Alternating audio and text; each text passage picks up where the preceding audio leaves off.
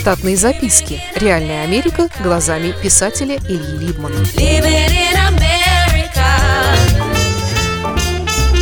В поисках работы. Прошло всего около двух лет, как я здесь. За это время мало что изменилось со мной внешне, но внутренне я все еще не мог смириться со своим нерабочим состоянием. Америка в этом отношении очень хороша. Она дает заряд привычки, если не любви к работе, на две жизни. Случается, что внуки деду пятаки на глаза примеряют, когда он спит тише обычного. А ему все работать и работать, и даже не так важно, платят за это или почти что нет. У некоторых людей бывает прямо-таки чувство жжения, хочет что-нибудь делать. В питерских магазах я еще не видел паковальщиков. Это когда уплаченные вами товары третье лицо укладывает в мешки и относит в вашу машину. Магазин ему не платит, а скорее просто смотрит сквозь пальцы и позволяет добровольцу делать такое на свой страх и риск. Покупатели ему тоже не обязаны платить и не платят довольно часто. Но под Рождество и День Благодарения при магазинной ханыги сшибают пару сотен в день за упаковку и поднос покупок к машине. Так вот, я был на грани паковальщика. Но это прошло. Однако работу я продолжал искать. Тогда был все еще август, и мне хотелось хотя бы и под веселым мелким дождиком побывать в местах моего детства на Крестовском острове. Чтобы ускорить посещение, идти в ногу со временем, я приобрел себе красного шульца и пилял на нем довольно проворно из старой деревни до самого общественного туалета на Ладожской улице. Там когда-то было кольцо 30 номера трамвая, а напротив него винный магазин. В свое время около этого магазина в любую погоду всех дней недели, начиная с 9 утра, можно было увидеть рабочих представителей заводов «Вулкан» и «Красная Бавария».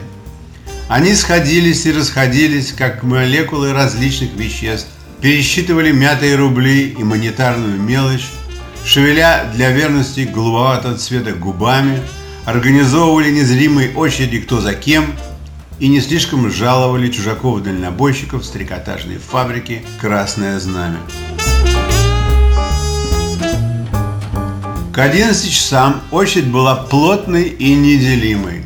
В те годы люди умели стоять в очередях как если бы это умение было прирожденным безусловным рефлексом. Стояние в очередях приносило пользу профессиональным спекулянтам.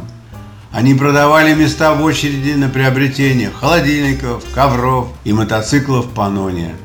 Иногда приносило выгоду и пьющим. Случалось, что у человека в очереди не было денег на покупку. Он разыгрывал сценку – типа как из ледникового периода, говорил, что деньги ему должны были поднести. Да как видите, не поднесли. Тогда он продавал свое место желающим из конца очереди за одну треть бутылки.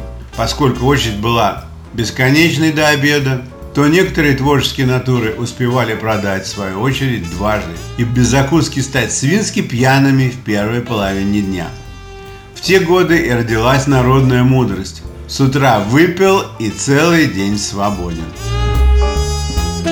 После обеда винный отдел торговал исключительно газированной водой Полюстрова и березовым соком индустриального разлива. План дня по продаже винно-водочных изделий был выполнен до обеда. Страждущим приходилось мотаться в магазины на Чкаловский, Барышную и в Круглый. Недалеко оттуда жил когда-то и Миша Барышников – будущая краса и гордость балетов двух материков. Катаясь по Крестовскому в дневное время, я обратил внимание не только на дороговизну недвижимости, но и на то, что на улицах бывают гуляющие с детьми мамочки и гувернерши. Мамочки толкали детские коляски с совсем мелкими, вели за руку ребенка трехлетку, а третий их сорванец уже выписывал на двухколесном велосипеде умелые восьмерки по отмытому асфальту. Мамочки непременно были на постоянной связи с кем-то через седьмую модель айфона. Губернершами были черные женщины, как здесь говорят, негритянки. Именно это навело меня на мысль, что их держат в богатых семьях не за красивые глаза или уникальный цвет кожи, а за знание английского языка. Сразу подумал, что в Штатах, особенно в Южных, в белую семью не взяли бы черную гувернершу, даже с принстонским образованием, только из-за того, что не потерпели бы ее черной задницы на своем сиденье унитаза. Русские люди – интернационалисты, многие без действительной расовой неприязни ко многим народам. К тому же, как говорил Фидель Кастро, мужество знает цель. Помню, как в конце 90-х я привез на пробу в Питер молодого черного рэпера из Бронкса. Его взяли хомбоем в клуб Candyman. Но через несколько лет клуб закрыли, и рэпер вернулся в Нью-Йорк с блондинкой, женой и двумя кофейными цвета дочками. Кажется, сейчас он работает в музыкальном бизнесе у кого-то из знаменитых. Моя идея была познакомиться с каким-нибудь юным велосипедистом прямо на ходу, чтобы в дальнейшем предложить свои услуги в преподавании английского его мамочке. Идея сработала только частично.